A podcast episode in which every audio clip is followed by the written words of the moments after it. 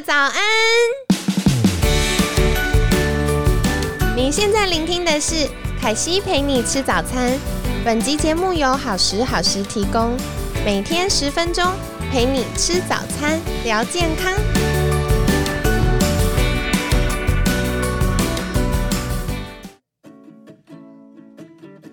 欢迎来到凯西陪你吃早餐，我是你的健康管理师。今天呢，很开心邀请到专精保健食品和预防医学的营养师当娜营养师。嗨，凯西好，大家早安。好，今天是星期五了，我决定要把我觉得最难的一题 丢给刀娜营养师。我其实想请问啦，因为我们很多听众朋友常常会来问的问题是。到底营养补充品要吃多少剂量才够？比如说像市面上什么 A、B、C、D、E 呀，然后鱼油啊这些东西，应该吃多少剂量，或者是要怎么挑选，对大家来说才是刚刚好的呢？好，其实这个答案哦，他这个问题没有标准答案。对我有发现，每个专家来我们节目都会说看状况、看体质。嗯，因为其实营养补充品啊，我们一直强调你，它是非常个人化的的一个建议。的确，对。那很多网友也会在呃网络上，在粉丝团会问我说：“哎，那我这个状况啊，然后要要吃多少量？”那我们通常都很难回当下就回答，因为我不了解你的身体状况，我没有评估过啊。对对，我不晓得你的饮食是缺乏到什么程度，或者是你的身体的症状是怎么样，所以没办法在就是这样子这么有。有限的资讯，我就回答，所以你需要吃到多少剂？对我有时候跟学生们开玩笑说：“哦，这样要通灵了。”就突然丢一个来说：“哎，那这样我 B 群要吃多少？我唔在啦。”对，所以剂量的问题，我觉得呃，可能有点困难回答。就是大家必须经过专业人士的评估过后，我们才会给剂量的建议。没错，没错。对，那基本上我可以给一个简单的小小逻逻辑，就是说，呃，如果你今天没有任何的不舒服，也没有任何的特殊需求，你可能单纯就是觉得说，哦，我可能饮食好像有点不均衡，对，然后呃，我需要补充一些维他命。或最近比较累呀，压力比较大的时候，想要补充一些营养素。如果是这样的一个基础下呢，你就是补充综合维他命，综合型的。因为通常综合维他命就是很多种啊，什么都有这样子，很多维生素、很多的矿物质都有，但是剂量都不高。那其实一般的需求以补充这种低剂量的综合维他命其实是足够的。那什么时候需要特别吃到单方高剂量的呢？看看你的需求。对，比如说呢，高剂量的维生素 C 好了，哦，房间有人做到一颗是一千毫克，对对，很高剂量的。那高剂量维生素 C 其实有时候在感冒的时候超好用，或是你被病毒感染了、细菌感染了，对，因为高剂量的维生素 C 其实有很好的抗病毒、提升免疫力的效果。对，我记得呃，前面我们好像有聊到，就是呃，去年因为 COVID nineteen，然后就有一些国外的研究发现，高剂量的维生素 C 其实可以提升我们免疫力，降低我们被感染的几率，这样子。对，那在这篇研究当中呢，他用的维生素 C 的一个建议量是每天吃三千毫克。哇，那可能一般听众。不不太了解三千毫克大概是多少哈？对，呃，我们台湾的卫福部给的每天的摄取量的参考值是一百毫克，那你就大概知道这个落落差的哈。对，可能一瓶吃两天就没了这样。但是并不代表每个人吃一百毫克就够喽。嗯，维生素 C 要吃多少呢？这有很多的状况需要去评估，比如说第一个，它是不是压力很大的？对对，压力大。会增加维生素 C 的消耗，因为我们需要合成肾上腺素。那和肾上腺素的材料就是需要维生素 C 了。对。那第二个状况是有没有在抽烟？抽烟也会消耗维生素 C 啊！真的耶，就是这些氧化压力对身体造成的影响。对，然后他的饮食，诶，他的那个平常有没有正常在吃水果，摄取量怎么样？这些都会有影响的。对，所以光就一个维生素 C，我们也没有办法呃果断的说，哎，每个人需要吃多少量？那以呃卫福部给的一百毫克的建议量呢，它的基基准值是在于正常人，没有生病的人，不会产生的人，不会产生缺乏症的哦。你基本一定要吃到一百毫克要足，你就不会产生维生素 C 的缺乏症，例如坏血病、刷牙会流血。哇，这也是很好提醒哎，因为我知道不少听众朋友们可能有时候刷牙刷刷就容易。满满口 鲜血这样，通常这种都是没什么在吃水果的。我我在门诊遇到蛮多的，是是是。那这种情况下，当然就是他是健康人的出发点去设计这个每天一百毫克的建议量。可是如果是你是我刚刚讲的这种状况，压力平常就很大的，容易紧张的，有在抽烟的，或是你的环境污染物比较多的，这些都会增加维生素 C 的需求量啊。这时候你只吃一百毫克就不够了哦，所以其实关键也要看我们的生活形态，还有我们所处的环境。如果呃属于比较容易缺乏的话，就需要额外再补充。对，那如果是说你更呃需要高剂量一点的状况，就是比如说你受到一些病毒的感染，甚至是细菌的感染。那这时候当然，它呃维生素 C 需要的剂量就更高了。了解，就是开始它真的要针对我们免疫做一些帮助的时候。对，所以也同样的道理，就是其他的维生素跟矿物质，我们也很难说每个人就是固定吃同样的量，因为状况不同，需求就会不同。了解，了解。好，所以。回过头来，就是大家会常问到底要补充多少了？其实还是要看大家的日常生活所需，但最最最基础的就是可以补充综合维他命。对，那其他就是视情况去增减。比如说呢，呃，可能骨质疏松症比较严重一点，可能我们就是再加个钙跟镁跟一些呃，可能跟造骨有关的一些营养素。嗯对，哎，那我想额外请教一下，大家常会问的就是。到底综合维他命啊，合成的比较好，还是天然的比较好？而目前市面上天然的来源的呃维他命，大概最常见的就是酵母来源的哦，酵母发酵所产生的维生素 B 群。嗯，那如果是说你是呃呃，就是平常只是需要补充一些维他维生素。对，那你可能没有特殊的其他的更高量的需求的话，你吃天然来源的酵母维他命其实够了啊。对，但是天然来源的酵母维他命，但它有优点也有缺点。优点就是它的吸收利用率很高。对，因为天然来源的呢，它本身它其实除了这个营养素之外，它上面还带了一些蛋白质的载体。哦，对，酵母本身里面会有一些蛋白质。那所以有这个蛋白质载体，可以让这个呃酵母里面的 B 群一些矿物质吸收利用率更高。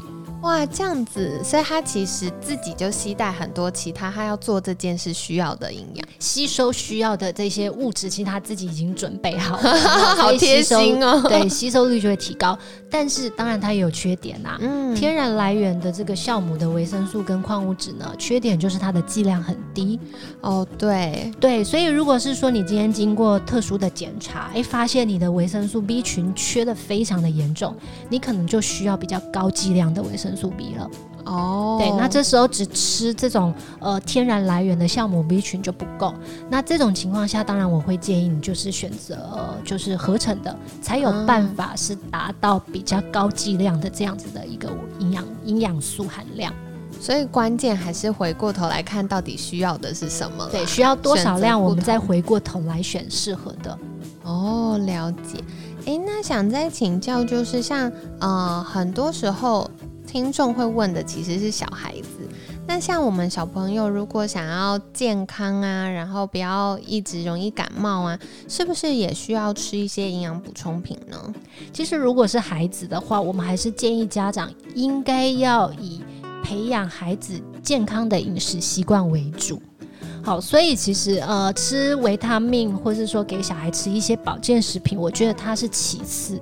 不要本末倒置，不要觉得说哦，我有给他吃维他命了，所以他诶呃正餐不吃没关系，这是错的想法。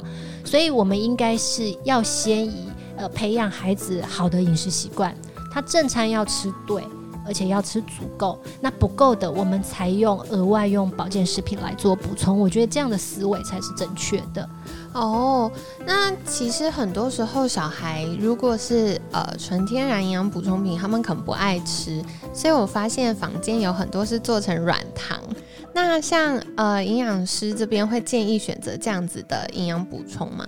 对，市面上其实很多呃软糖强调里面有加一些维生素啊，对，感觉很健康，对，看起来蛮健康的哈。那其实我觉得这个要看你用什么样的角度来看这件事情哦。怎么说？如果今天孩子很喜欢吃糖果，嗯，那你用这个软糖来取代他原本的糖果，那是不是好一点？而且这些软糖有些强调它是减糖的，可能糖的含量比较少一点。对，好，OK，那这样子的话，我觉得至少比较起来的话，比起他吃糖果更好嘛，伤害没有那么多，伤害减少了一些 哈。好，可是呢，如果孩子本来就不吃糖的呢，你本来就已经控制的很好，然后他不喜欢吃甜食的，你硬是觉得说这个里面有维他命，然后我我就要差吃一颗软糖，那这样子其实就我觉得逻辑就不太对了。哦，你反而让他去喜欢那个甜的味道。对对对对，所以其实我觉得，呃，当然小孩的维他命或是说一些保健食品有很多不同的剂型啦。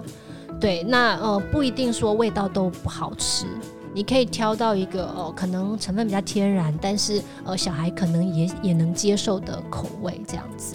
嗯，了解，所以也是给呃家长们一些参考。如果孩子他，我觉得就是做一个替代。他不是为了得到好处，然后他吃这个软糖。而且我们其实遇到蛮多的家长会讲哦，就是因为孩子觉得软糖很好吃，对他不会只跟他要一颗。哦，对哦，我有遇过那种六岁、五六岁小女生跟我说，我每天都有吃维他命，我一天吃六颗。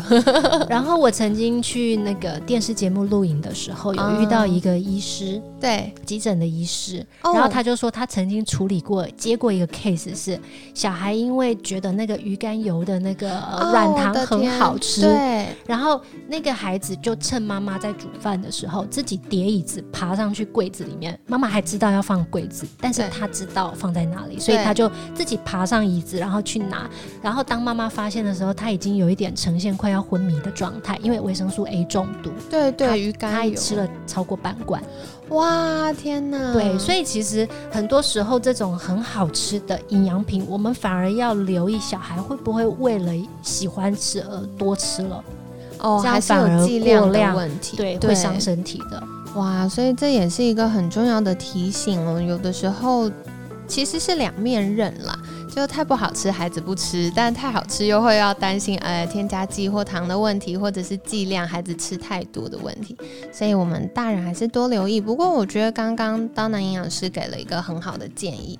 其实以孩子，我觉得相对来说大人也是，关键是我们的饮食习惯要有均衡，然后充足的营养素。然后不足的才用营养补充品帮忙，嗯，没错，这样子我觉得想法才是对的。哦，对，所以大家 不要只顾着孩子，我们自己也要照顾好自己的身体哦。那呃，最后想再请教的话，就是呃，也有妈妈在问，嗯，家里小朋友开始到了吃副食品的年纪了，那建议那个优先顺序是什么呢？因为像嗯，有的时候长辈会觉得，哎，要先吃苹果泥啊，然后妈妈会觉得，是不是先喂青菜泥比较好呢？呃，副食品呢，一开始我们在给的，通常不会一开始就给很甜的这个种类。哦，因为如果一开始呢，你就给它很甜的香蕉泥，对，很甜的这个地瓜泥的话呢，他后面没味道的它就不吃了。口味被养坏了，粥他就不愿意吃了。对对，所以通常在入门，呃，一开始选择的这个呃副食品来说，都是先以谷物为主。哦，比如说大家可能妈妈常听听到的这个米汤或是十倍粥。哦，对对，那就是以谷物为主。那根茎类当然它也是属于呃跟谷物是一样的成类似的成分，就是淀粉为主的食物，这些都可以。可是根茎类就是要尽量挑那些。甜度不要太高的，所以就像我儿子啊，呃，地瓜我大概是到六个月以后我才给他，我前面会先给他马铃薯。对对，然后给他比如说芋头泥啊，然后呃山药啊等等的，然后慢慢的给他南瓜，因为南瓜也比较甜一点，然后最后我才是给他地瓜。哇，这是很重要的提醒哎，因为我常常会遇到，也是阿妈可能上课的时候来问，然后他们就会说小孩吃地瓜泥好不好？他很想喂小朋友吃地瓜，因为感觉孩子很喜欢。所以其实我们一般要先从口味比较单纯清淡的开始吃，甜度稍微比较低的。那水果当然也可以给，对，但是水果给之前其实蔬菜要先，因为蔬菜相对甜度没那么高。对，然后水果一开始我们在选择的种类也是尽量选择甜度不要那么高的，嗯，苹果 OK，因为苹果其实相对是比较酸的，对，好，或是说其他，比如说像是莲雾啊，然后呃，比如说小番茄，有一些小番茄可能甜度没那么高，或对或是奇异果。好，嗯甚至是芭辣，可能你可以放稍微软一点，让它用汤匙可能很好就可以刮成泥的。哦，对，那这样子的呃甜度稍微没那么甜，那这样子的水果是可以在前期就先给。那甜度比较高的，像香蕉，可能就建议往后一点。哦，所以嗯、很感谢当娜营养师给我们非常明确的建议啦，就是我们先从比较口味没有那么甜的开始尝试，然后让孩子慢慢去适应，因为他可能呃。本性我们都喜欢吃甜的，所以如果一下给他吃太甜，他再试后面其他他没试过的味道就会比较抗拒。没错，对他的对于其他的食物的接受度相对就会减少了。嗯对，那其实副食品跟跟大人其实也是一样的概念，我 们还是要从小就是给他养成均衡的饮食习惯，对，所以多方尝试不同的食物是好的，对也不要只单一给单一食物。但每次开始尝试就一次一口，对不对？先试试看。呃，其实现在对于喂副食品有很多不同的派系。嗯，那传统的派系就认为说呢，因为我们要测试它会不会过敏，一次就只给一种食物。对，可是其实现在开始有很多新的研究发现呢，哦，就是呃，其实你混合很多种的食物，但是一次给一点点，哦，反而这样子，他从小就有接触过少量的过敏源，未来长大的这个过敏的几率可能比较低一点。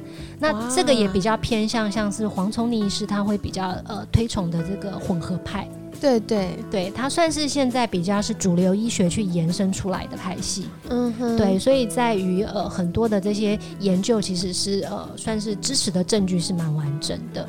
哦，哇，真是太感谢了！就是我们大人健康也要留意孩子的健康。那我其实觉得混合派听起来不错，因为现在妈妈要预备这些东西，其实也蛮费心的。那如果可以让孩子尝试跟大人慢慢吃，然后呃选择它的调味是没有那么复杂，相对口味比较清淡单纯的，其实也可以让孩子适应跟大人一起的用餐的习惯，这样。对，然后呃，如果你真的担心孩子会有过敏的问题的话呢，首前面的第一次跟第二次呢，通常都是建议新食物就先给一口就好，都不要多。哦少量。对，先让他身体去接受这个过敏源。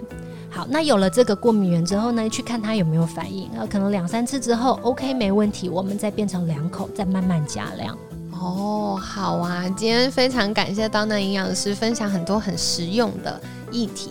那说回来呢，关于营养补充品要怎么挑选，关键还是看大家的需求啦。那呃，我觉得有特别两个很重要的分享哈，一个就是大家可以日常补充综合维他命，就帮身体打好一个基底。那另外，如果属于比如说压力比较大，或者是呃日常生活接触的环境比较，嗯、可能氧化压力比较多，或者是有在抽烟呐、或外食摄取营养素没有这么充足的时候，我们再来视身体的需求额外做补充。那再来的话，就是孩子们的部分，我们可以在选择副食品的时候，尽量从没那么甜的东西，然后呃先少量开始尝试。那另外，孩子的营养补充品呢，就会建议说，嗯、以饮食均衡为优先，真的有缺乏，再看孩子的发展，适度的添加。那关键就是，诶，添加剂的部分或糖的部分，还是要请爸爸妈妈多留意喽。那最后一样还是要请教到呢营养师，就是如果大家还有更多关于孩子们的健康或成人的健康，呃，这些保健食品的挑选，我们可以到哪里找到你呢？好，大家可以上网搜寻 D O N N A Donna 营养师，那你可以搜寻到我的部落格里面有非常多关于保健食品如何挑选的文章。对，而且我很喜欢刀男营养师的文章，他因为自己是妈妈，然后又在保健食品这边有专长，所以其实也会站在家长的角度分享一些我觉得蛮中肯的观点。那对于家里有孩子们的家长，也可以再多留意喽。那今天很感谢当当营养师的分享，每天十分钟，健康好轻松，凯西陪你吃早餐，我们下次见，拜拜，拜拜。